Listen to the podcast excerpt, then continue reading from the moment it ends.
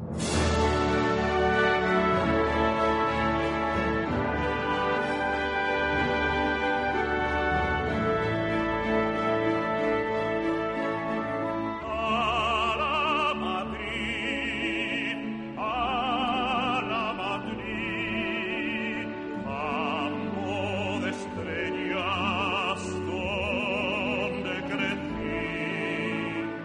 Hola, hola, hola, madridistas, ¿cómo estáis? Bienvenidos a vodmadridista.com, el podcast más madridista de todo el Internet y hoy además me atrevo a decir que es de todos los medios de comunicación, de todas las centrales lecheras o queseras, de las cavernas, de las montañas y de los extensos valles mediáticos del universo mundo. Porque madridistas, hoy somos testigos, asqueados, pero testigos, de un linchamiento una ejecución sumaria despiadada y sin precedentes de un hombre, unos valores y una institución. Y todo esto además usando el más despreciable si cabe de todos los sistemas de ejecución, la lapidación mediática. Y lo digo por digo que es un método despreciable porque es porque es un método colectivo de cargarse a alguien, todos lanzando piedras y compartiendo y ocultando a la vez entre la masa la culpa del apadrinamiento. Nos ha tocado presenciar absortos cómo lanzaban mensajes descarados a la UEFA, cuestionando la parcialidad de un árbitro por su nacionalidad, y en lugar de obtener una respuesta tajante desde la institución que rige el fútbol europeo, incluso de los propios árbitros como gremio, exigiendo disculpas a un personaje que había además criticado una semana antes el acierto de uno de los suyos, se logra el objetivo que busca el medrador y se retira preventivamente, es una retirada preventiva, algo nunca visto hasta ahora, del árbitro cuestionado. ¿eh? y se asigna a un colegiado dócil a los intereses del acusador, que además tiene el título oficioso en su currículum de peor árbitro de Alemania y la declaración de amor mitómano con pretensiones camiseteras de la estrella a la estrella del equipo sobre el que tendrá que aplicar su particular visión del, reglamento. Estoy, la verdad, absolutamente indignado y creo que se me nota en el timbre de voz. No contestos, además, con esta demencial designación, presenciamos impertérritos una rueda de prensa previa llena de ira indisimulada, vulgaridades prepotentes y peligroso contenido político nacionalista. La respuesta de la UEFA, kiri, kiri. Perdonen mi imitación del grillo, que no me sale tan buena. No debemos además olvidar que la memoria es frágil y engañosa, el agravio comparativo que supuso conocer apenas días antes del partido que las novedosas sanciones por provocar tarjetas solo se aplican cuando el disimulado provocador no viste la remera blaugrana. Si vistes esa camiseta, no te sancionan. En fin, que con estos antecedentes y tras el espectáculo bochornoso y teatrero que provoca una expulsión sin tocar al contrario, algo también muy novedoso, nos toca mordernos la lengua y contemplar resignados cómo se lincha a un hombre por ejercer su libertad de expresión, queriendo aplicarle sanciones de oficio y encima recibiendo denuncias del equipo agresor. Pues va a ser que no. No tengo ninguna relación ejecutiva con el club de mis amores más allá de los 25 años que llevo de socio. Mourinho pregunta por qué y ha declarado que si habla se termina su carrera de entrenador. No sé cuánto dure mi carrera de podcastero, pero aquí vamos a responder por qué y lo vamos a hacer con pelos y señales. Vamos a destapar el sumidero de ese chiringuito indigesto en que están convirtiendo al fútbol mundial y lo haremos por supuesto con pinzas en la nariz porque madridistas se trata de una fosa plagada de septicemia. Y lo vamos a hacer dándonos el gusto de felicitar a todos los madridistas que corren la voz, ¿eh? porque es gracias a vosotros que hemos pasado de los 2.000 followers en Twitter, número simbólico sin duda, que ha salido hoy, bueno, después de haber saludado al, al, follower 1700 en el último, que fue hace dos días, saludar ahora al follower 2000, yo me quedo absolutamente, absolutamente alucinado. Así que saludamos a Enrique Tamayo, arroba Enrique Tamayo de Mexico City. Bienvenido, Guaje, bienvenido México, todo ese México lindo y querido. Bienvenido Enrique, follower 2000. Te doy un follow back porque esto ha sido, es un número eh, absolutamente cabálico e interesantísimo de haber llegado a 2000.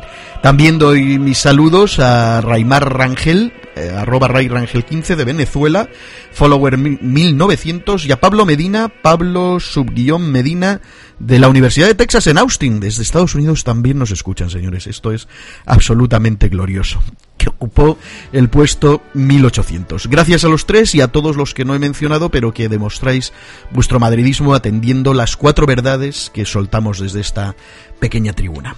En fin, que hoy vamos a dar la bienvenida a, un gran y conocido eh, tuitero madridista. No ha podido ser, pero bueno, iba a ser el que le iba a dar la alternativa apadrinando a su hijo podcastero. Si está aquí, se trata del sobresaliente con aspiraciones legítimas y no tanto de primer espada del coso internauta, el banderillero que más se arrima, por supuesto, estoy hablando del singular y polémico Soprano. ¿Cómo vienes hoy, Soprano?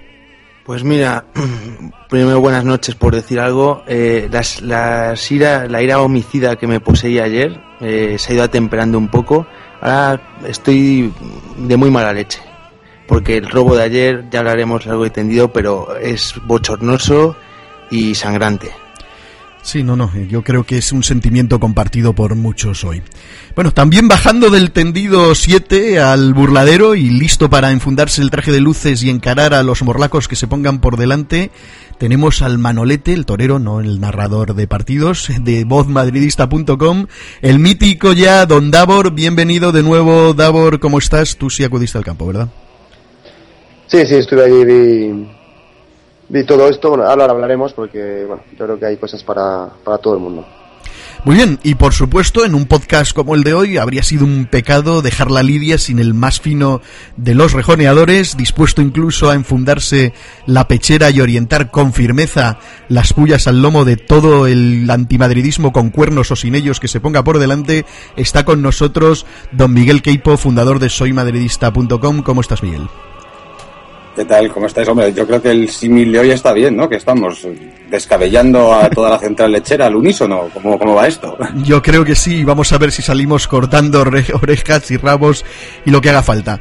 Eh, creo que, que, lo mejor va a ser empezar por, por, por, las declaraciones del propio Mourinho, no sé qué os parece.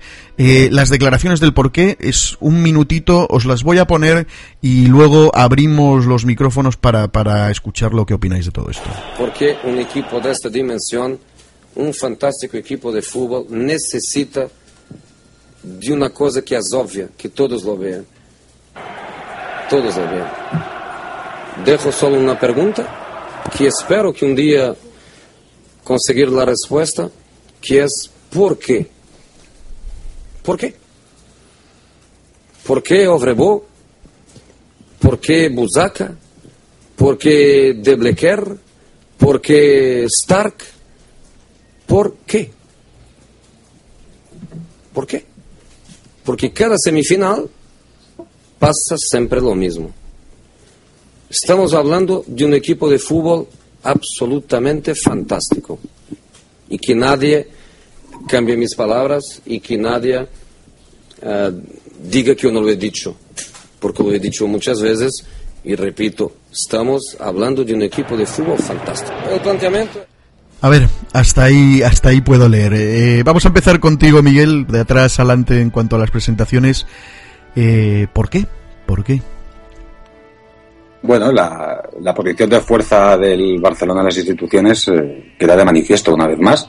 Han sabido manejarse muy bien entre bambalinas, han sabido manejar muy bien el otro fútbol, porque el otro fútbol no es el que practica el Madrid, sino el que se mueve entre despachos y algunos salones muy bien indicados y bueno, pues eso, han sabido colocarse ahí muy bien, han sabido manejar todos los hilos del teatrillo que han montado y han dejado absolutamente a todo el mundo fuera. Eh, vamos, no hay nada más que ver la, prensa internacional para ver la, indignación que, está recorriendo Europa, ¿no? De cabo a rabo. Ya hablaremos, ya hablaremos de, las reacciones y ya, ya concretaremos un poco más eh, qué es lo que sucede en los, los, suelos enmoquetados de ciertas instituciones. Eh, Davor, eh, para ti, ¿Por qué? La pregunta que realiza Mourinho. Bueno, mm, yo creo que por hacer un poco de autocrítica, yo creo que todo esto viene un poco de la torpeza del Florentino en su día, cuando retó con el G14 y tal. Y esta gente, aunque parezca mentira, no, no se toma estas cosas en vano, ¿eh? y la, venganza se toma las últimas consecuencias. Y este es el caso, desde mi punto de vista. Luego, aparte, el favorecer al Barça frente a otros, bueno, yo creo que ahí está Villar, el apoyo que le dio Barcelona fue fundamental en su momento, que el Madrid apoyó a otro candidato, y ahora que Villar pues tiene cierta influencia en la golfa que antes no la tenía, pues la utilizan. Muy bien. Eh, ya hablaremos también de todo ese asunto del G14 para aquellos que, que no tengan eh, la edad o la memoria para recordar eh, aquel, aquel, aquellos temas, lo comentaremos, pero bueno, antes eh, vamos a ceder la palabra a Soprano. Soprano, ¿por qué? El porqué de las cosas, ¿no? Lo más importante, el saber las razones. ¿Por qué? Pues yo creo que, que hoy en día, en el fútbol actual, un 60% de los partidos se juegan en los despachos y un 40% se juegan en el, en el tapiz verde. Y, y los, la batalla de los despachos hace mucho tiempo que la hemos perdido y la hemos perdido por incomparecencia. La hemos perdido tanto en el fútbol como en el baloncesto. Y ahora mismo el Barcelona está muy bien posicionado en ambos frentes y en el fútbol sobre todo con Villar, eh, el cual pues para mí es el mejor fichaje del Barça de la historia y más adelante haremos en este tema. Muy bien, pues yo voy a dar también mi particular opinión porque yo sí sé por qué, eh, o al menos creo saber por qué. Esto viene mmm, no solo del asunto del G14, porque en el asunto del G14 también estaba involucrado el Barcelona, también quería participar de aquel G14 y participaba. Entonces, mmm, aunque lo lideraba un poco Florentino, no tiene tampoco eh, mucha mucha enjundia el decir que, que, bueno, vamos a irnos contra este que se fue contra nuestro nuestro tinglao. Esto comienza en España también, eh, bueno, ya es legendario todo el asunto de que ellos reciben medallas del caudillo y el que aparece como equipo del régimen es el Madrid. Eh, ellos se van de rositas y a nosotros nos echan la culpa de, cualquier cosa. También, pues bueno, la, el, el, asunto de, de Di. Pero esto viene desde la época de Figo. El asunto del fichaje de Figo, para el que no lo conozca o no lo recuerde, fue de la siguiente manera.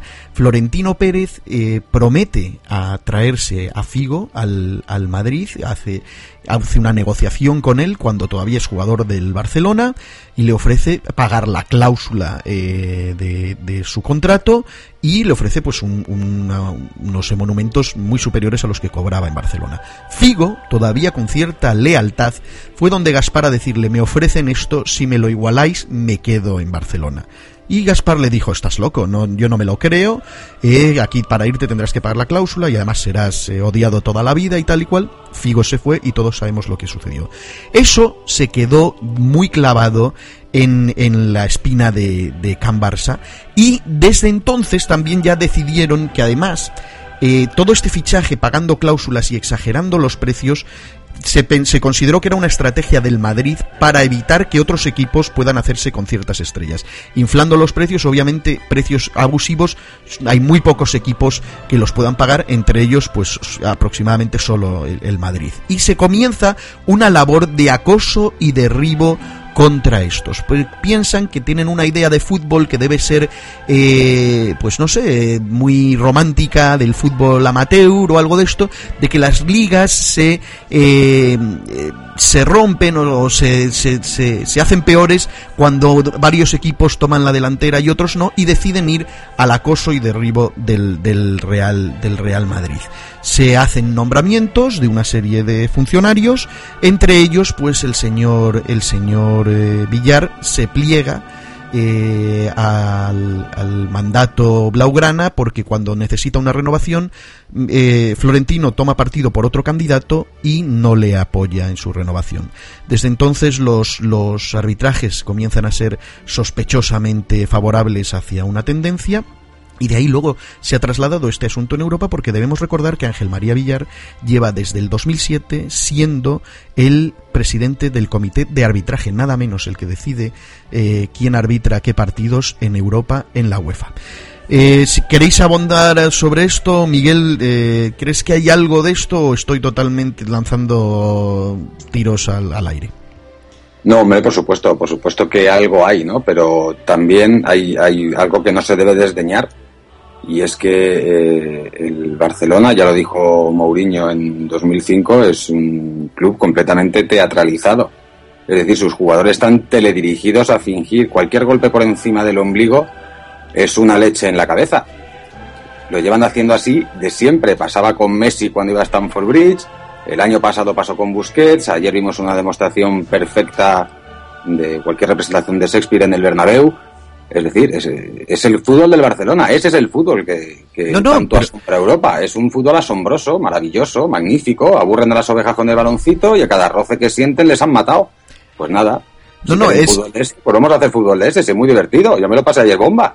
lo, del, lo del teatro... Vamos, lo- vamos, lo en- de- en Benny Hill lo he visto yo mejor. Lo del teatro para tratar de influir es, es obvio, es, es descarado. Pero ¿por qué, sin embargo, los que se llevan la fama de piscineros son otros?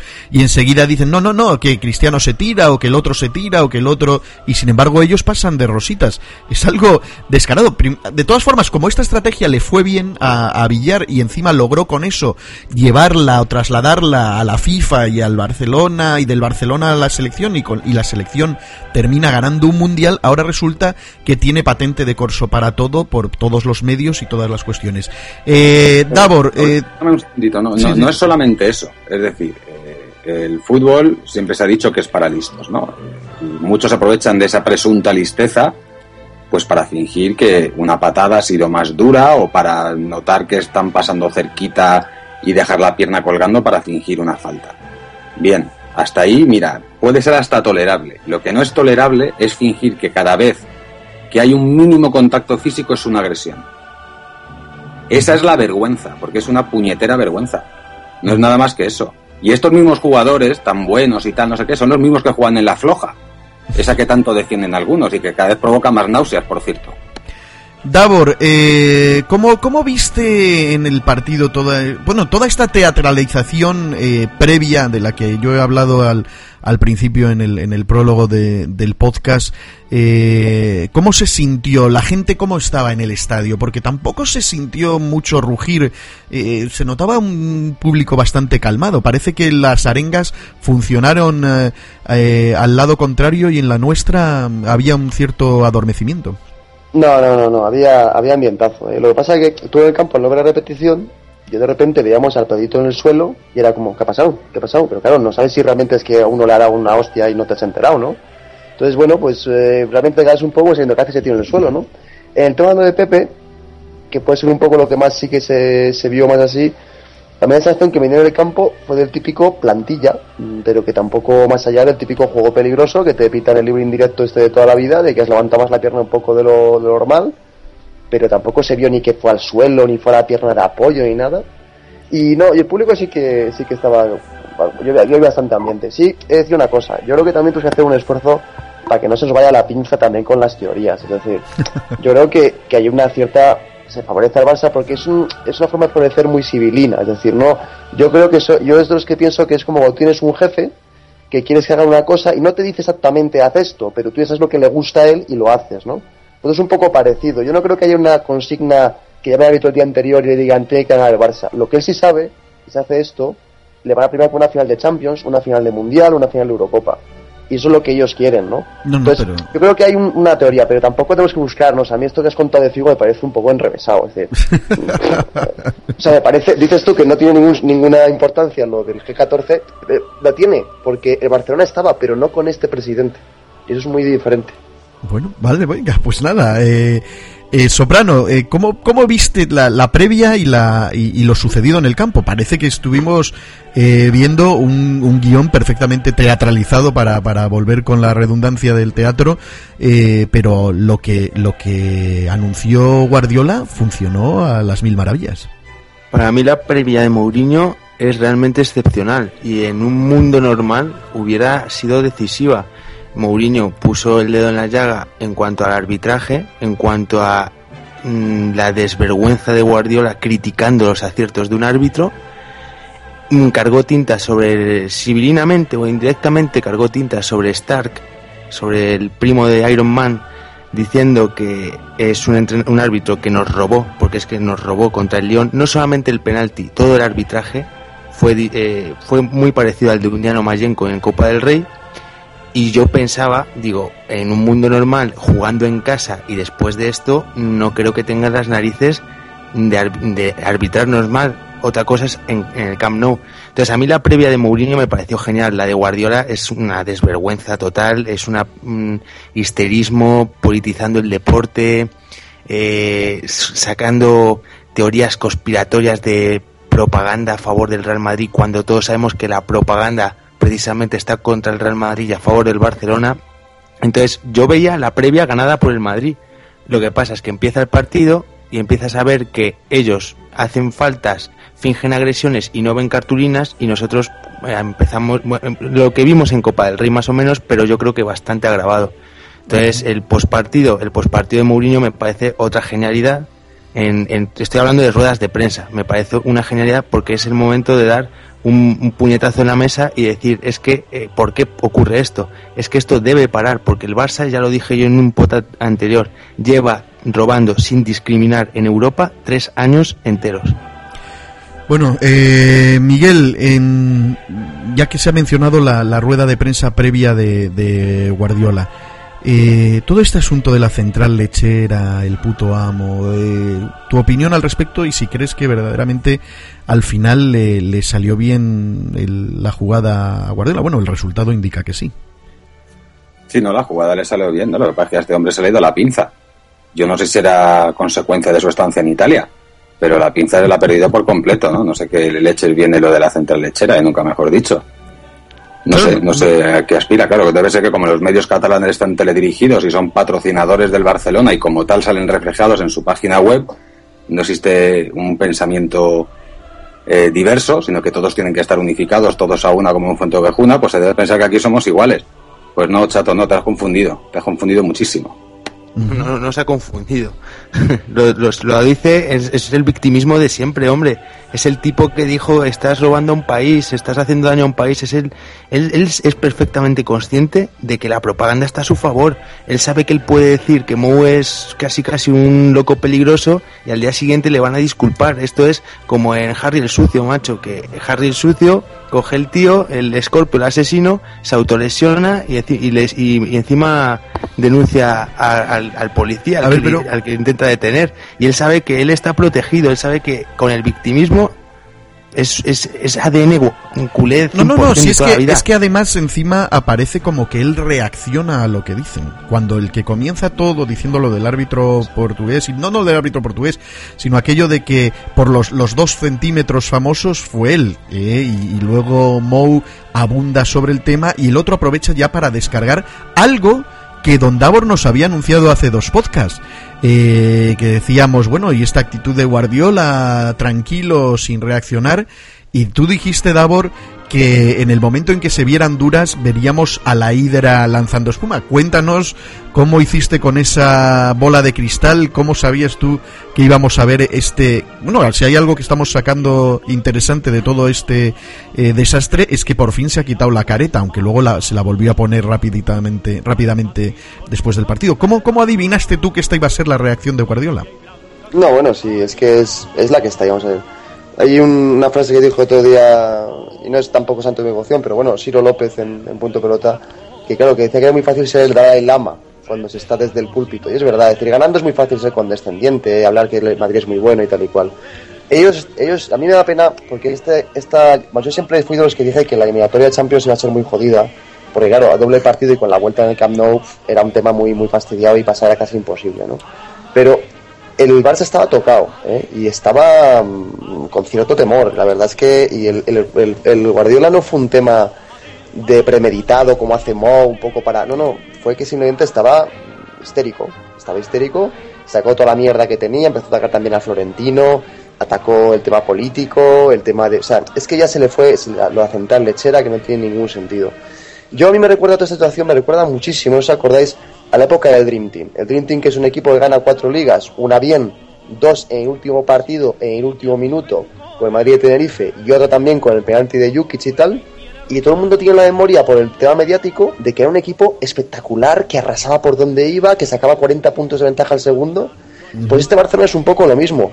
Tuvo año de los títulos que fue año brutal, ahora viene un poco en esa inercia, que sigue siendo un buen equipo, pero ya ni mucho menos tiene el poder que tiene antes, me refiero futbolísticamente pero sin embargo todo el poder lo sigue teniendo. Ya para terminar, eh, que ahí Mourinho es totalmente acertado cuando le preguntaron después de la final de Copa. ¿Crees que con esto termina la hegemonía del Barça? Dijo, ¿qué, hegemonía? ¿Quién es el campeón de Europa? Es el Barça. ¿Quién es el campeón del mundo? Es el Barça. ¿Quién es el campeón de Copa? Era el Barça. Pero sin embargo, todo el mundo si le preguntas piensa que, que, Guardiola ha ganado 3 o 4 Champions y ha ganado una. Pero si preguntas a la gente, yo te digo, haces una encuesta y a menos te dice que han ganado 3 o 4. Sí, no, no, es que es algo absolutamente increíble la, la influencia que tienen, el, quizás sea ese rollo de, de, UNICEF del que hablaba, del que hablaba Mou. Eh, vamos a pasar también al, al, plan, no sé si queréis abundar un poquito todavía en el asunto de, de la previa de, del partido, todo lo que sucedió. Eh, si queréis, pues lo decís. Si, no, eh, quiero que hablemos del, partido y escuchemos a Mourinho cuál era el planteamiento que él tenía. Luego, pues me comentáis si os parece bien, mal o, regular el, plan que, que trabajaba mente. El planteamiento es un planteamiento que tiene diferentes momentos del partido, que tiene diferentes momentos de organización, que tiene diferentes fases que pasa por, eh, por no sofrer goles, que pasa por frustrar el adversario, que pasa por jugar um, compacto y bajo como nosotros hemos jugado los otros dos partidos que jugamos, en un determinado momento con un cambio de organización y con la entrada de un 9 fijo, y en una fase más adelantada del, del partido todavía, hacer un otro cambio que es jugar con un 10 puro detrás de los tres atacantes. Este es el planteamiento. Es un planteamiento de un partido que está 0-0, que parece que va a terminar 0-0 y que después, en un momento de frustración adversaria, tú arriesgas para intentar ganar. Puedes perder, pero puedes perder, puedes empatar 0-0, que es lo más que es lo más lógico, pero um, tienes un planteamiento que el árbitro no te ha dejado hacer. Un partido que podemos estar aquí tres horas iba a terminar 0-0. O después con la entrada de Kaká por la sana, que íbamos a cambiar la sana por Kaká, íbamos a intentar llegar un poquito más, más lejos. Pero como estrategia de, de, de, de partido no íbamos, no íbamos a perder. ¿Por qué? Yo no entiendo por qué.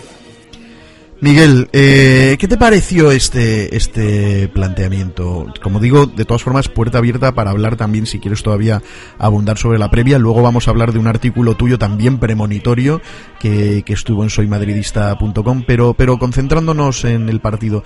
El planteamiento en sí, eh, ¿qué te pareció?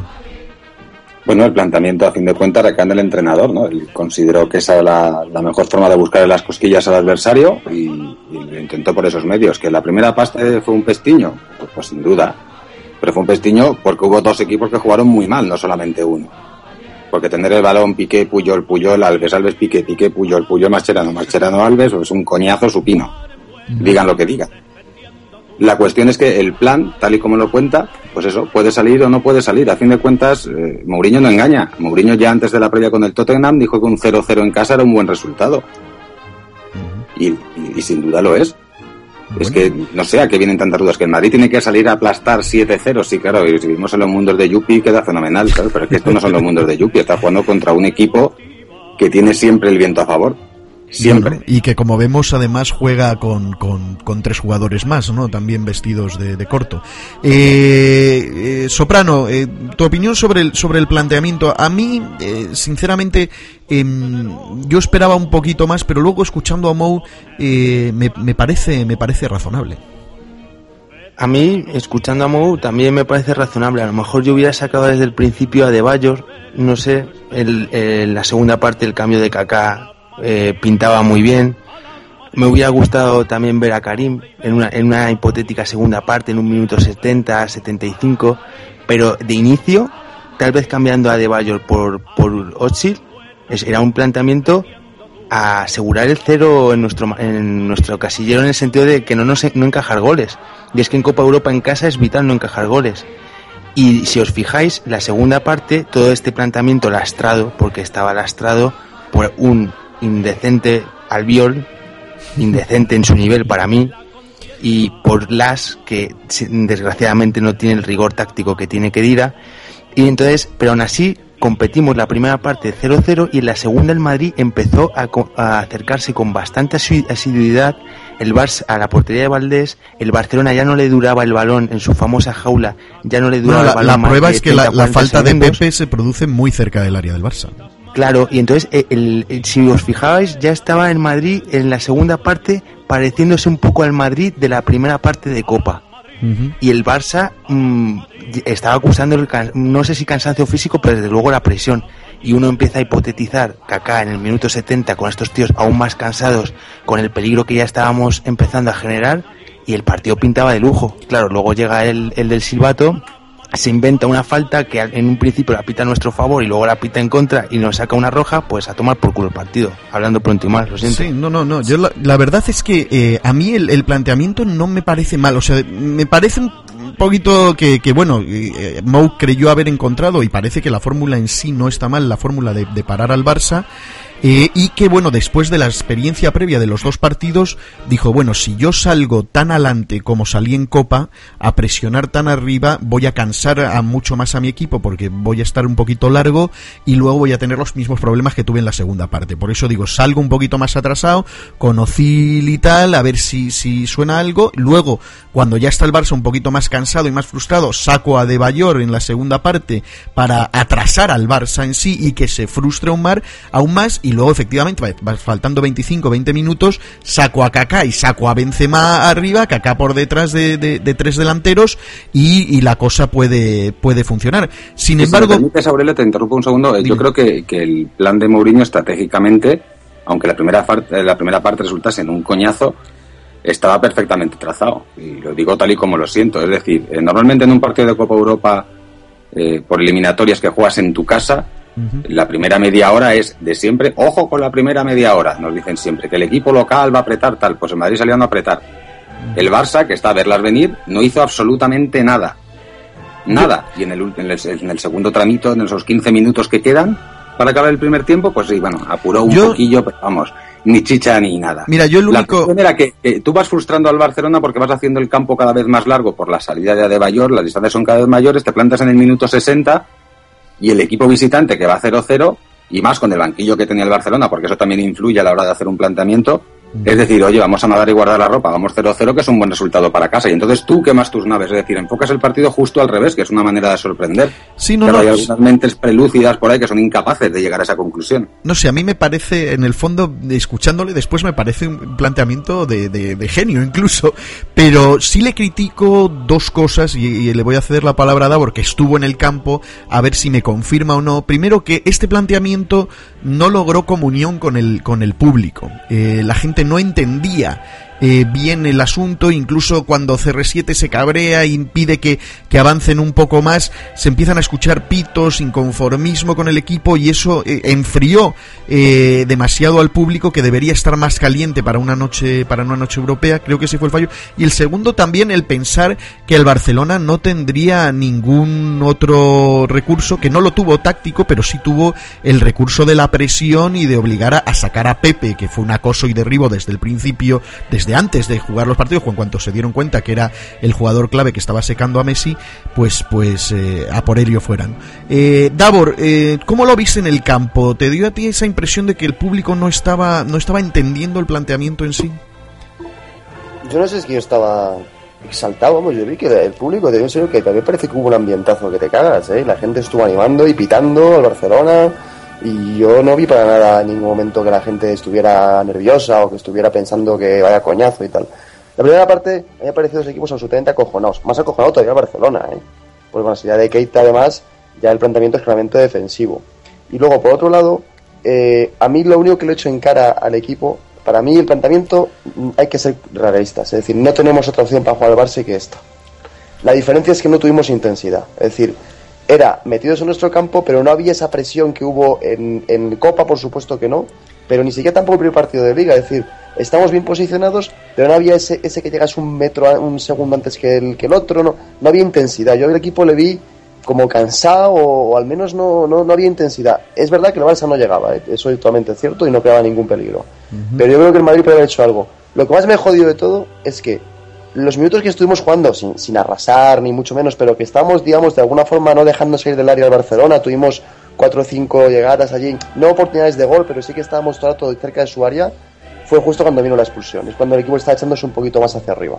No, no, la, expulsión determina totalmente el, el, devenir del partido. Y el, sí, pero que, que, justo en ese momento llevamos 5 o 10 minutos, que estamos un poco, no te voy a decir embotellando, tampoco, pero vamos, que estamos teniendo cuatro o cinco ocasiones seguidas, hubo un par de corners, hubo no sé, había cierta sensación de que el equipo está llegando más. Sí, pero eh, sin embargo, eh, ¿por qué creéis? De yo, yo me he cansado de leer eh, críticas y tal, por lo menos aquí en, en Latinoamérica, y, y vamos, eh, luego también en mi timeline como aparecieron culerdos y gentuza, eh, incluso madridistas eh, que, que dijeron que, que, el- que nada, que teníamos que, que asumir el tema de que el Barcelona fue mucho mejor, que el dominio era apabullante y no sé qué. Yo la verdad es que debía haber visto otro partido porque recuerdo un par de Eva, ocasiones. Para mí, la farsa, la farsa total de esto, para mí la representa, lo comenté hace también un par de semanas, Xavi Hernández. Xavi Hernández, después del partido de Copa, dijo que el Barça había sido muy superior y que una contra, un poco con Pero- suerte, había, había limitado el partido. Ayer volvió a decir que se había visto Pero- claramente la superioridad del Barça. Yo es que alucino. Pero es el fascismo de esta gente, si es que me canso de repetirlo, son fascistas futbolísticos, abanderados del pensamiento único, no conciben otras formas de jugar al fútbol que no sea la suya. Pero no ¿cómo- solamente cómo- no las respetan, están es jugando que las a su denigran. estilo, pero mal. ¿Cómo han logrado meter en la cabeza esta idea de que posesión equivale a, a victoria? O sea, Si, si me permites una cosa, yo me Dale. he quedado sorprendidísimo con un eh, afamadísimo eh, opinador deportivo, que en sus tiempos fue periodista deportivo también, que fue precisamente el que le puso el mote de la quinta del buitre Menudo a esa César. generación de futbolistas. No voy a decir el nombre porque no merece ni la pena. Eh, hoy en una tertulia en la radio en la que interviene ha insultado a los 80.000 tíos que había ayer en el Bernabéu, eh, diciendo que cómo era posible que aplaudiesen una presión de Di María sobre Valdés y que eso eh, demostraba su falta de intelectualidad. Así, Joder. tal cual. Y es que se ha quedado tan ancho. Se ha llamado imbéciles a 80.000 tíos y se ha quedado tan ancho. Pero es ese hombre es, es escoria, coño. Es Julio César Iglesias y es escoria, es el segundón de Segurola y es un tío que solamente mm, es conocido por haber puesto el nombre a la quinta del buitre.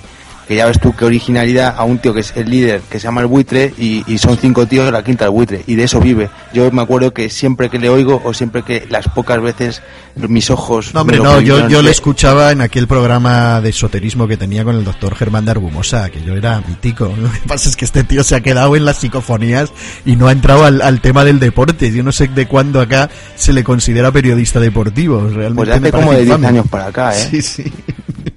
En fin, pero, pero bueno, el caso es que eh, eh, han marcado esa idea de que hay que tener, teniendo la pelota mucho tiempo, el, dominio es claro. Yo he tenido que aguantar a gente diciendo que, que es que se veía claro que el dominio era apabullante y yo sinceramente, no sé si es que vi otro partido, pero recuerdo una parada de casillas normal, un tiro de Villa alejadísimo, que en Fox Sports se empeñaban en decir que había sido una ocasión y, y poco más, no había visto nada más. Messi atrasadísimo, no tocaba bola, Xavi no, no cogineaba y bueno, pues de que, de, que dirá de este de, de Keita, pues que vamos a esperar, pues músculo ahí, pero pero no gran cosa y todo provocación intentando eh, echar descaradamente a Pepe, directamente Pepe y Ramos.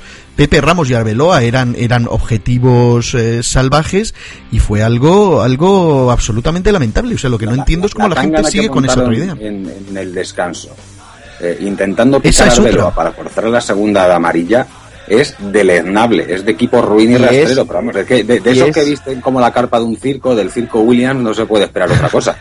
Pero esa, esa, esa tangana está ideada por Guardiola. A mí me gustaría, estoy seguro que es una consigna suya. El único jugador al que le daba exactamente igual si le expulsaban es el que va directo a provocar a un tío con tarjeta amarilla, que la tarjeta amarilla hay que hablar como, como se la ganó, con una invención de agresión del nunca bien ponderado en su malignidad Pedrito. El gasolinero, Pedrito, sí. Sí, o sea, el Guardiola, esa tangana es ideada por él. No, no, no, o sea, a mí me pareció, yo no, no, la, no la vi muy claro porque justo habían cortado, ya estaban los anuncios de Heineken y los volvieron rápidamente y lo único que vi fue a, a, este, a Chendo agarrando el cuello de Pinto, Pinto sacándose de encima a Chendo, el pobre hombre ahí eh, reaccionando como podía, eh, pero, pero sí me parece que, que fue una provocación sin venir a cuento eh, absolutamente increíble, ¿no? Y que de- lo único que saquen de eso es, es, una expulsión expulsión de Pinto sin, sin ni siquiera rozar a, a, Keita, que es el que comienza el asunto de camino al vestuario, me parece auténticamente de, de, de, de escándalo. En fin. Eh, una, una, pregunta. ¿Alguien sabe por qué ¿Alguien sabe por qué echaron a Mou? Yo es que todavía no he oído. Eh, le echaron porque. Puso los pulgares hacia arriba. Esto en repetidas ocasiones al, al Linier, que fue el que marcó la. Sí, pero, la pero insultó o dijo. No, no, no, no insultó, simplemente creo que le aplaudió. Le aplaudió sí, irónicamente. Y le mostró un 2 con la mano, una cosa así. Pero yo también quisiera decir. Por eso. No, bueno, pero ya sabemos, si te, si te echan a un tío por una falta que en la cual, mmm, como mucho, es falta y apurando mucho es amarilla, pues ya te puedes esperar cualquier cosa. Pero solamente quería plantear una cosa, si hay tiempo lo debatimos y si no, pues me quedo muy a gusto. Me juego lo que queráis a que Arbeloa no vuelve a ir a la selección española. Tiene todo el aspecto. Oye, eh, vamos a la, a la, jugada concreta, la jugada que realmente marca, marca este asunto. Viene ya con una previa de acoso y derribo a Pepe. Eh, o sea, en cuanto se descubre, hubo dos reacciones después del primer partido y del de Copa. Eh, unos los muy favorables a Pepe diciendo esto es increíble, qué método, qué tal, y luego una gran mayoría que empezaron a decir que era un cerdo, que, se había librado de tarjetas de forma ignominiosa, que le tenían, vamos, toda la presión que hubo diciendo Valdés que si el árbitro nos pita era dirigida hacia Pepe, todo eh, dirigido a desmantelar a Pepe, ¿por qué? Porque Pepe fue la pieza clave en el esquema que rompía con el con el Titanic ¿eh? y, y, le hacía agua. Era Pepe, era el iceberg que rompía con todo esto. La anomalía eh, en Matrix. La anomalía en Matrix. ¿Cómo, eh, qué, qué, cómo visteis la, la, jugada la jugada en sí y todo lo que lo que provoca posterior, Miguel? Pues es una jugada como hay tantísimas otras en un partido. Es decir, vale, llegas tarde y llegas con la plancha. ¿Cuántas se producen de esas en un partido? Y en el Oporto Villarreal de hace un ratito podría haber habido ocho expulsados tranquilamente, ¿no? Por ese mismo rasero, pero claro. No, si no hay que irse a esa, si hay que ir la... la... El no visten de blanco, entonces pues esas jugadas pasan completamente inadvertidas. Yo estoy recordando, creo que fue en la final de Copa. Una entrada similar y, y además pegando, no como esta en la que Pepe ni roza a Alves, por mucho que este se tire Uh -huh. buscando una monedita en el suelo, me imagino, no sé. A eso iba, la, la, entrada de Busquets eh, sobre. De Busquets a Xavi Alonso, que es brutal y no fue ni amarilla. Y aquí, pues no sé, yo aquí en la central lechera no hemos montado ningún pollo con el asesino aquel. No, no, que es que lo de la central lechera algún día habrá que hablar de eso también. Eh, ¿La jugada cómo se vio en el campo, Davor? No, lo que comenté antes, ¿no? Se vio como una plantilla. Mmm, vamos, yo no pensaba ni tarjeta. Cuando vemos que el árbitro se acerca un poco por ahí y tal, pues pensamos que amarilla. Cuando de repente saca la roja, va a tardar un poco. Uh -huh. Pues ya nos quedamos absolutamente acojonados. Luego ya se montó la tangana con Mourinho y tal, y ya, pues bueno. Eh, bueno es que es, es todo deleznable, porque además veas cómo salía todo el, todo el banquillo del Barça de unísono, ahí abrazándose, dando botes, o sea, era, era, uh, de todas maneras, yo también estoy un poco quemado, ya no lo digo por esto, ¿eh?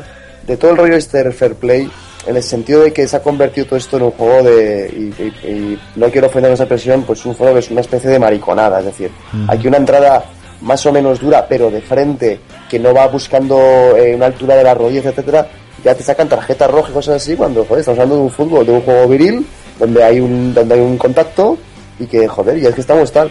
Y entonces, en el caso de Petal, yo por ejemplo hubiera echado, hubiera, bueno, hubiera echado.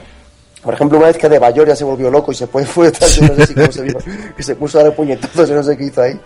Que sí que es verdad que, que hombre, es la típica cosa que puedes decir agresión o algo. Pero lo de Pepe fue de verdad un lance del juego que, que, nada más, es que no vi nada más. No, no, yo creo que fue un acoso y derribo de, de todo, vamos, es que fue... fue... Con respecto a lo que estaba diciendo vale. de mariconada también y con perdón, entre comillas, yo creo que el que mejor lo ha expresado es Río Ferdinand, ¿no? En su Twitter. Dale, dale, dale. ¿Cómo, cómo fue la reacción? O sea, cuando ha dicho que los jugadores de rugby tienen que estar descojonándose de Pedro y de Alves. O sea, por su calle, que partiéndose el pecho, pero es que lo ha dicho tal cual. O de Bayos, ¿no? Estos son los jugadores del Barça son personas que cuando sienten el mínimo contacto de un rival se tiran al suelo y de, de ser hombres pasan a convertirse en bebés. No, no, y yo creo que para todos se agarran la cara. Y además no vas a hacer una, una falta como hace semana, ¿eh? No vas a hacer una falta como hace siempre Alves, que parece que le ha arrancado la pierna y tal. Y otra cosa es que te den en la, en la barriga y te, y te llevas las manos a la cara, uh -huh. fingiendo que te hará un... Eso, eso sí que es patético. No, no, pero bueno, igual que se sanciona con tarjeta el piscinazo, todos estos teatros deberían tener alguna cuestión, ¿no? Bueno, igual ahí es picardía del jugador. es la prueba viviente de que, de que esta gente juega con red deliberada. Eh, los árbitros siempre se van a glorian de que toman la matrícula a aquellos que, jugadores que son piscineros. Siempre ponen el ejemplo del Kun Agüero y su segunda o primera temporada en el Atleti cuando marcó un gol con la mano. ¿Os acordáis? Y a partir de ahí, mm, para que le piten un penalti al Kun Agüero, le tienen que haber medio matado. Pero oye, y digo yo, y digo yo, ¿no tienen los árbitros suficientes ejemplos de que Busquets y Alves son de, de la peor ralea posible? Pues claro que lo tienen. Lo que pasa es que no les interesa. No, no, no solo es eso, sino las declaraciones de, de Stark diciendo que a Pepe había que expulsarle por los antecedentes. Yo no sé, eh, no sé exactamente a qué se refiere, porque en el partido eh, alguien me pasó el dato que Pepe hasta ese entonces llevaba dos faltas, fue su tercera falta. Ninguna de ellas. si Pepe atizó, el día que atizó fue el primero de liga. Y en Copa para mí tampoco estuvo especialmente. Yo creo que si la gente ya se apartaba antes de que llegara. Pero en Copa tampoco hizo especiales faltas. En el primero de liga sí que es verdad que eran todos recaditos, ¿no? Llegaba, te quitaba el balón y de paso te daba un golpecito en el tobillo. Pero de verdad que en, en, tanto en Copa y en este, pero, pero ¿cómo, es, ¿cómo es posible ¿eh? que un árbitro diga que le saca la tarjeta por sus antecedentes? Yo los antecedentes los tengo claros a Pepe le expulsa por los antecedentes, los antecedentes de favores al Barça, es que no hay otra. Básicamente ser del Madrid, efectivamente. Exactamente, ese es el antecedente, ser del Madrid o aquella historia de casquero, es verdad que el tío se le fue la pinza y tal, pero, pero vamos, no he, no he comprendido, yo lo, lo estaba discutiendo hoy con uno que se hacía Madrid, se, las decía madridista en mi timeline de, de Twitter, diciendo que no debíamos ser quejicas porque lo de Pepe iba a lesionar que se le veía claramente, digo que él tú lo sabes por telepatía, que iba a lesionar, digo, porque a mí me parece una entrada ni siquiera tan, tan excesivamente fuerte, dice, se le ve que va a 30 metros ya con la intención de lesionar, digo, joder, eres telépata. Y luego dice, es que además, eh, esto es eh, una agresión, hay una intención, digo, ostras, ahora me, me entero que por desear algo eh, mentalmente, si es que fuera cierto que esa fuera la intención, si no golpeas, esto es como el precrimen de, de la película aquella de, Tom Cruise, de Minority Report, ¿no? Que dicen, ah, te, te, acuso sin haber cometido el crimen. O sea, no hay patada, no hay, no hay golpe, no hay contacto y sin embargo te expulso. Algo alucinante. Mm, dale, dale. E, ese tío no es, no es para mí, no sé quién será, pero no es madridista y desde, desde luego tiene unas grandes dotes de prevaloración de las intenciones de la gente. Yo no sé, vamos, no sé si su lenguaje textual, por su lenguaje corporal ya lo interpreta, pero vamos, yo te digo que ese tío no es madrista o si es madrista es de estos que quieren a Mitchell de entrenador, ya te digo yo. yo no me atrevo a calificarle como no madridista. ¿eh? Afortunadamente nosotros somos un club en el que cualquiera puede pensar lo que le dé la gana, no tenemos que por qué jugar al tiki-taka por narices, ni mucho menos, aunque hay algunos que caigan en esa idiotez pero que no se preocupe, que si sigue escuchando voz madridista pronto encontrará la verdad, ¿eh? seguro. Voy a comentar dos detalles simplemente antes de, terminar con esto. Uno es, eh, rueda de prensa después de Guardiola.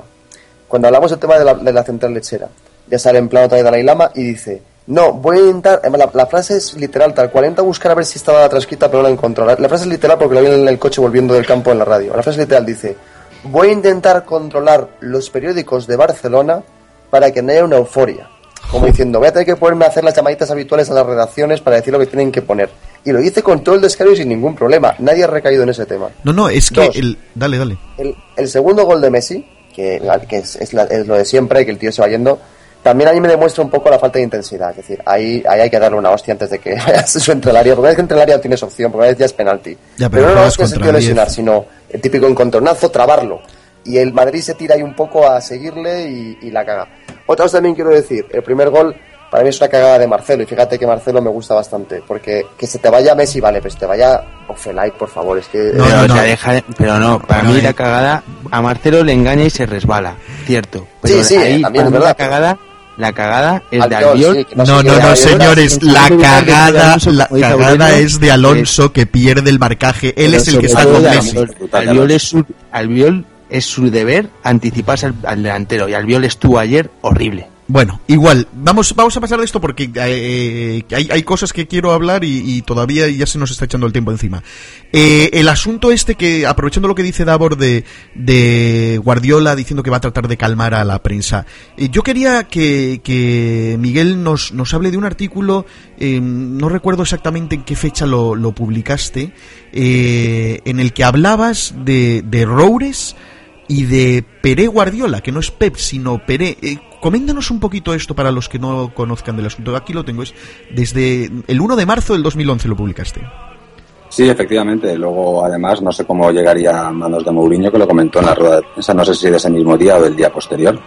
Eh, pues eh, mantienen estos, estas dos personas eh, una empresa, no recuerdo el nombre porque no tengo la Mediabase Sports, Mediabase Sports, como Mediabase Sports, que según figura en el registro mercantil se dedica a negocios inmobiliarios. El administrador único es Jaume Rouras, que le conocemos todos perfectamente, es el señor con la nariz tan rara.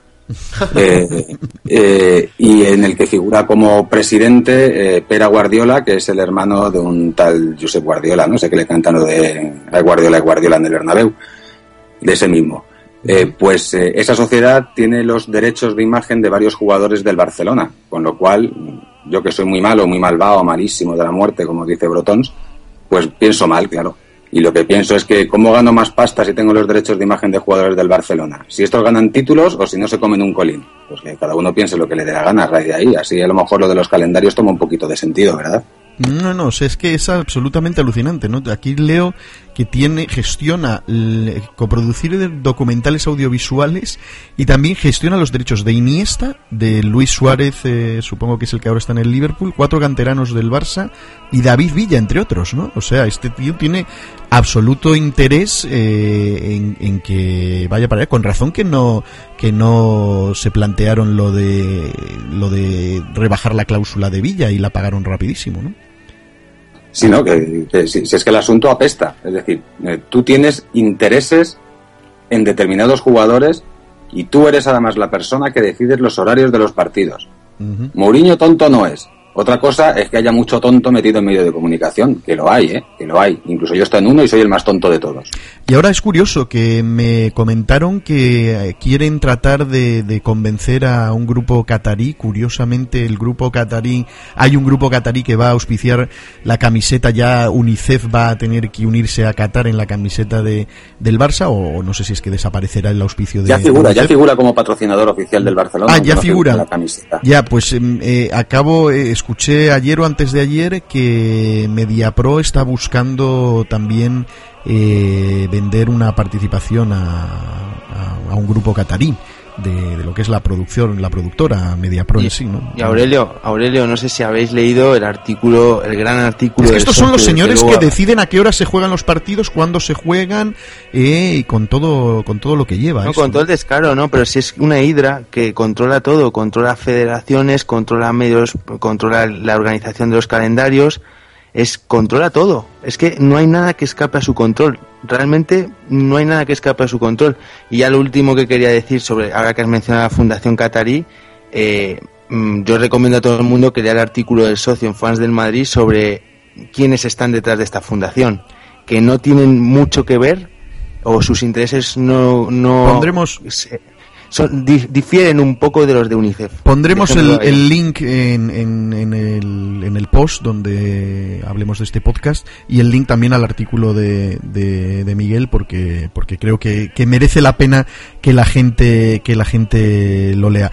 Vamos a hablar ya un poquito de las reacciones, de qué soluciones vemos a esto. Ayer comentabais en el Tiny Chat eh, sobre la posibilidad de armar un grupo de, de, equipos agraviados entre los que se supondría que estaría el Chelsea de Abramovich y el, el, Arsenal de Wenger eh, y toda esta gente y sin embargo pues Wenger y Ancelotti dicen que no creen en la teoría conspirativa es más Ancelotti ha defendido a capa y espada la honestidad de, de, de Starks esto es algo que ya me me deja un poco contrariado. Y luego, pues también, eh, Miguel, te, cedo a ti la palabra porque tienes también las reacciones de última hora de, de, Chendo. Y quiero que los tres me comentéis qué os ha parecido, cómo ha reaccionado el club, el Real Madrid, ante todo esto. A ver, Miguel, coméntanos lo de Chendo y, voy, a empezar, si, si, no te parece mal, voy a empezar por lo de Ancelotti y por lo de Wenger, que son lógicamente los que han tenido eco en, en España. Pero vamos a ver, ¿quién narices se ve que Ancelotti, que vive con la sombra de Mourinho permanentemente puesta en el cogote en Stamford Bridge y que nadie sabe si va a seguir o no, después del fiasco de temporada que se han marcado, va a defender a Mourinho? Si es que es imposible.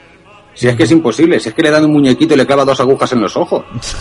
Y Wenger, Wenger, que se las ha tenido tiesas de todos los colores y que no se puede ni ver, va a defender a, Mourinho, vamos, es que antes asesina a su madre.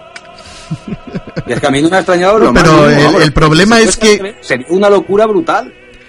El problema es que se debería poder hacer presión de, de, clubes agraviados, que ya empiezan a ser unos cuantos, y la prensa inglesa había reaccionado bien eh, criticando el, descaro del Barcelona y de que esto ya empieza a oler a, sospechoso, que pase siempre todos los años, se equivocan siempre hacia el mismo lado, y sin embargo nadie... Pero nadie va a hacer eso, pero no, aparte por los transpersonales, no lo va a hacer por una razón muy sencilla, porque ya han visto lo que pasa al que lo hace decir, nadie tiene cojones porque saben que como hagan eso, mismo se quedan 10 años sin, sin pillar ni un título en ningún sitio.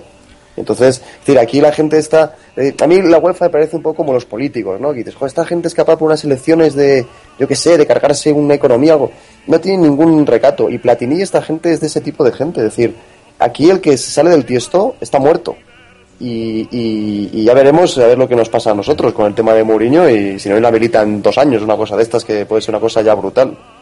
Soprano, a ti te, tú que eras de los que decías que teníamos que formar algo, recuperar el G14, amenazar a la UEFA de alguna manera, hacer un contrapeso a la propia UEFA, con esto, ¿qué, podemos esperar? Eh, ¿O los directivos, Abramovich y los jeques que anden por ahí, eh, pueden ser aliados nuestros?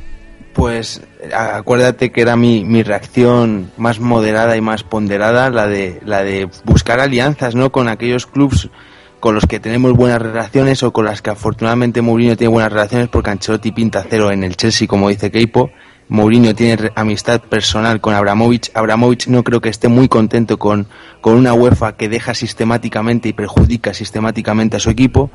Y yo ayer, pues en el, en el fragor de la batalla, bueno, en el post partido todo caliente, dije, pues la reacción más ponderada es luchar en los despachos porque esta guerra se lucha en los despachos y buscar intentar buscar alianzas o con clubs que hayan sido agraviados o con clubs potentes intentar revitalizar el G14 para mm, por lo menos decirle a la UEFA mira eh, nosotros somos parte importante de este chiringuito. De hecho nosotros somos los cofundadores de este chiringuito y no vamos no estamos dispuestos a ser con todo el perdón putas y poner la cama sí pero es que, aquí realmente un fin ya realmente eh, quedándonos solos y con este abandono eh, que nos están dando y encima con la supuesta central lechera incluso en contra, porque hay, hay que ver cómo nos ponían en marca televisión ayer, eh, que es algo absolutamente deleznable y pensar que... lechera es agria, la leche de esa central lechera es agria, ya te digo yo que los medios de Madrid son... No, pero te digo, habrá, habrá que plantearse qué es lo que hay que hacer con a nivel institucional. Miguel, léenos las declaraciones de Chendo al menos y, y qué te ha parecido la reacción del, del club en sí eh, creo que en, la web al menos se, se ha hablado de que realmente esto no es no era penalti, etcétera, al menos ha habido una reacción, no nos hemos quedado tan callados como otras ocasiones. Sí, hombre, yo creo, yo he hecho un chiste fácil antes en, Twitter y lo mantengo, ¿no? Yo creo que Florentino, que llevaba 11 años hibernando como el oso yogi en el plano institucional, por fin se ha despertado.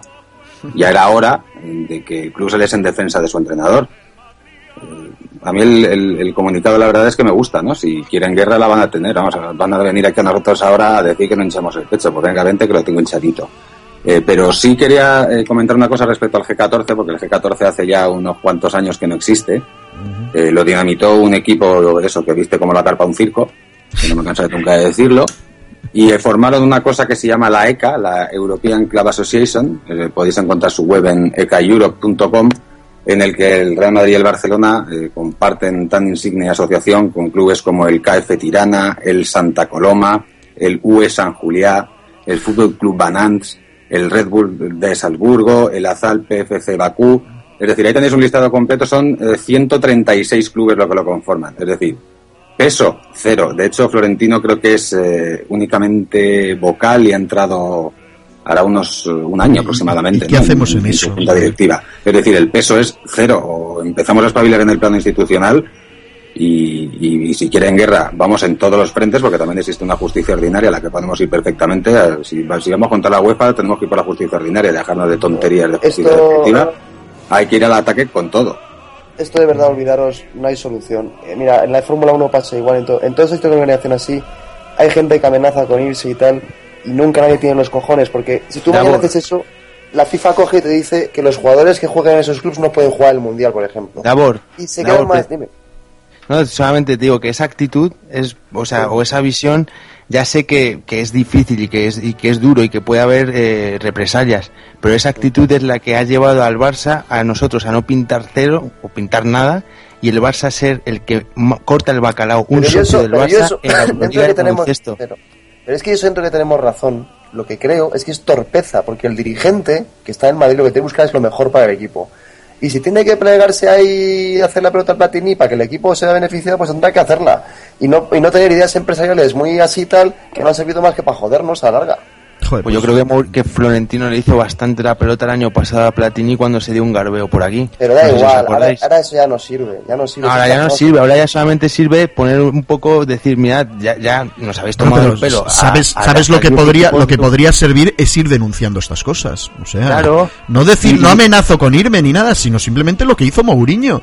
Preguntarse por qué y poner, poner el tema, poner el tema en la opinión pública. Hay intereses económicos muy fuertes, ¿eh? Y podría haber sentencias raras por ahí, porque oye, estás hablando de que te eliminen de una historia de estas, te puede suponer muchas decenas de millones de euros, ¿eh? No, no, pero es que esto... además, no solamente es eso, ¿no? Yo creo que también, eh, como sucede en todos los ámbitos de la vida, somos muy acomodaticios, ¿no? Y te quedas aquí mirando a ver qué responde mi club, a ver qué me dicen ahora los otros. ¿Por qué la gente no se conciencia de una vez? ¿Por qué pues no ponen denuncias individuales? Si es muy sencillo. Yo no soy deportista, me voy a un juzgado, planto una denuncia y Santas Pascuas y que entre la justicia a investigar. Pero una denuncia individual se puede o no, no tienes que ser, perjudicado. Decir yo soy perjudicado porque soy socio o algo así. ¿o qué? Efectivamente, sí, en ese mismo sentido. Hay 80.000 socios, ¿no? Pues, no, pues por ejemplo, hay un socio, hay, hay un socio que, por ejemplo, ha demandado a Guardiola, ha demandado a, a, medio, a, medio, a media plantilla de punto pelota porque él dice que es socio y que están dañando y perjudicando la imagen del club del que es socio. Sí, pero le pusieron de friki y se rieron de él. Que es una locura, que es, que es una locura. Esto lo tiene que hacer el club. Pero Mm, Mira, yo creo, que la cosa, más que por demandas, pasa por, por, eh, por denuncias abiertamente en los medios de comunicación. y, por, y, por estrategias y por maquiavelismo y por este eh, políticas de despachos en las entrañas, como diría el socio del monstruo, intentar ahí una, alianzas, intentar eh, negociaciones, sutiles amenazas, algo hay que hacer. Mira, yo de todas formas lo, lo que veo es que eh, ahora, y quiero más o menos casi concluir con esto, para eh, de reconocer el mérito inmenso que ha tenido ganar esta Copa del Rey. Eh, porque con todo esto, con todo lo que estaba ahí, con cómo nos han ido, con, cómo nos acosan, cómo nos machacan desde todos los frentes. No mientas, Aurelio, no mientas que la perdimos, que tuvimos menos posesión, no te inventes cosas. Moralmente la perdimos. Sí, y yo de todas formas también quiero eh, daros, daros a ver una última ronda para que me digáis qué opináis que puede pasar en el partido de vuelta. Algunos por ahí dicen eh, mejor enviamos al Castilla y que les den por culo, y otros tienen otras ideas peregrinas, pero yo lo que veo es que como no juegan ni Ramos ni, ni, ni Pepe y no sé quién más por ahí que no puede, ah, este que Dira posiblemente tampoco, creo que a lo mejor no nos quedaría más remedio que salir a tumba abierta y a, lo, y a morir matando. No sé qué, qué opináis de esto. A ver, vamos a empezar con, con Davor. Eh, tus últimas palabras y qué opinas del próximo partido. Partido de, partido de vuelta. O sea, me parece que hoy que, que, en Champions nunca se ha remontado un 2 a 0 en, eh, fuera de casa y tal.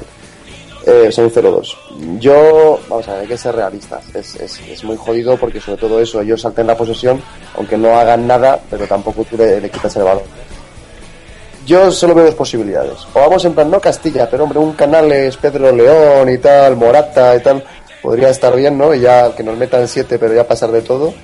O eh, ir en plan, pues, a, la manita, es decir, salir con Kaká, salir con Benzema y de arriba, salir con Cristiano y Di María en las bandas, con Ozil y, con Xavi Alonso y La, si quieres, un poco de, stoppers, pero salir a, ganar yo hay un resultado que veo factible y eso yo creo que vamos a perder, ¿eh? eso, vamos, yo, el 99-1, ¿vale? Pero hay un resultado que yo creo que es el 1-3. El 1-3 es un resultado yo creo que se podría llegar a dar. Vale, a ver, eh, eh, Soprano. Pues yo creo que, siendo realistas, como dice Davor, eh, a mí el 1-3, yo creo que por jugadores y por el estado, estado físico del Barça y, tal, eh, yo creo que no es imposible. Yo creo que tenemos jugadores, lógicamente allí va a haber que salir a, matar, vamos a tener que salir con un 4-2-3-1 solamente Chavilas y a lo mejor eh, en vez de un tercer centrocampista porque no nos sirve eh, las medias tintas. Me preocupa Albiol, pero bueno, habrá que joderse, habrá que aguantarle pero habrá que salir a muerte. Y yo creo que con los jugadores que tenemos les podemos marcar dos goles y forzar una prórroga. Estoy totalmente seguro. Ahora bien, si han sido capaces de robarnos en nuestra casa, mm, yo es que visualizo ya que marcamos un a ver, bueno, no sé si hemos perdido a Soprano. A Cristiano, cualquier cosa. Es que yo ya desconfío totalmente. Es que me han hecho perder la fe en el fútbol. Bueno, Miguel, eh, tu opinión para ese partido. vamos a ver si dejamos algo, algún resquicio a la esperanza. De que ¿no? Por un lado me apetece una barbaridad salir hacer el paripé mismo que hizo el Barcelona eh, contra el Atlético de Madrid en Copa y que no recibió sanción, con lo cual espero que a nosotros tampoco nos pase nada. Llegamos, salimos, nos juntamos ahí, nos damos un abrazo, le decimos al árbitro que no nos de los cojones jugar y nos vamos. Claro, y que, luego... Muy bien, sobre todo para esos membrillos que pagan entrada, es que sería No solo los membrillos que pagan entrada, imagínate la reacción de ESPN y todas las cadenas internacionales reclamándole a la de jugar otra vez en Mestalla para que apliquen la sentencia del cochinillo, que todavía llegan sin cumplirla ya no sé cuántos años, que dan dos partidos de sanción y todavía no la han cumplido. Podría ser un buen momento. No, pero Aurelio, hay, que reflexionar una cosa solamente brevemente. ¿Qué pensarán los anunciantes que tengan comprado los anuncios para el partido de vuelta que ha perdido un 80%, un 70% del interés? Mira, yo eh, la verdad es que siendo realista, yo creo que tenemos equipo como para remontar. Es, así. Yo quizá soy optimista de naturaleza y soy realista porque soy del Real Madrid, pero, pero sí creo que realmente sigo pensando que tenemos equipo para remontar. Lo que veo me preocupa es el eh, eh, que Mou pueda estar ya diciendo, pero bueno, esto, esto qué es y que y que no esté dispuesto a salir a eso, sino que vuelva a yo qué sé. Yo no, no, no sé. Si, si en la alineación de Mou veo eh, lo que todos esperamos, un Kaká, eh, Benzema, eh, Higuaín, no de Bayor, sino Di María, Ozil, Cristiano, a, tumba abierta, yo sinceramente estaría muy, muy orgulloso de, de Mourinho y, diría chapoy con un, con un par de huevos. Pero sinceramente. que suden sangre, que suden sangre. Y si hay que lesionar a un tío, que, que suden sangre para ir a Wembley. No, yo es, la, segunda vertiente que decía, ¿no? La, única, la otra versión que tenemos es, ir al intercambio de golpes. No hay que poner ningún defensa, no se pone. Es decir, que acabamos 18-16. Bueno, me parece perfecto y entonces... salir con todo, o sea, tienes que salir y, tres goles yo no creo que nos Nosotros ahí no tenemos más artillería. Pues hay que salir absolutamente con todo desde el principio y ser unos suicidas, pero bueno, como eso nos pone... Claro, no, no. Y yo creo que Mourinho tiene la, la, la, justificación para salir en plan suicida. Yo que él haría eso. Pero me da la impresión de que, no sé, le, le noté un poco quemado. No y encima las sanciones y las historias le, he notado quemado desde, desde el asunto de las tarjetas aquellas, ¿no? Y, decir que no puedo hacer esto y no puedo lo otro, muy muy plegado y, vamos a ver vamos a ver qué pasa yo sinceramente mm, lo veo muy difícil porque algo se inventarán y más en su casa para, para jodernos pero sinceramente pienso que todavía no ha cantado la gorda y el pulpo Iker dijo que el que pasaría a Wembley seríamos nosotros. Así que madridistas, muchas gracias por estar ahí. Aquí está este podcast número 33 para todos vosotros. Corred la voz.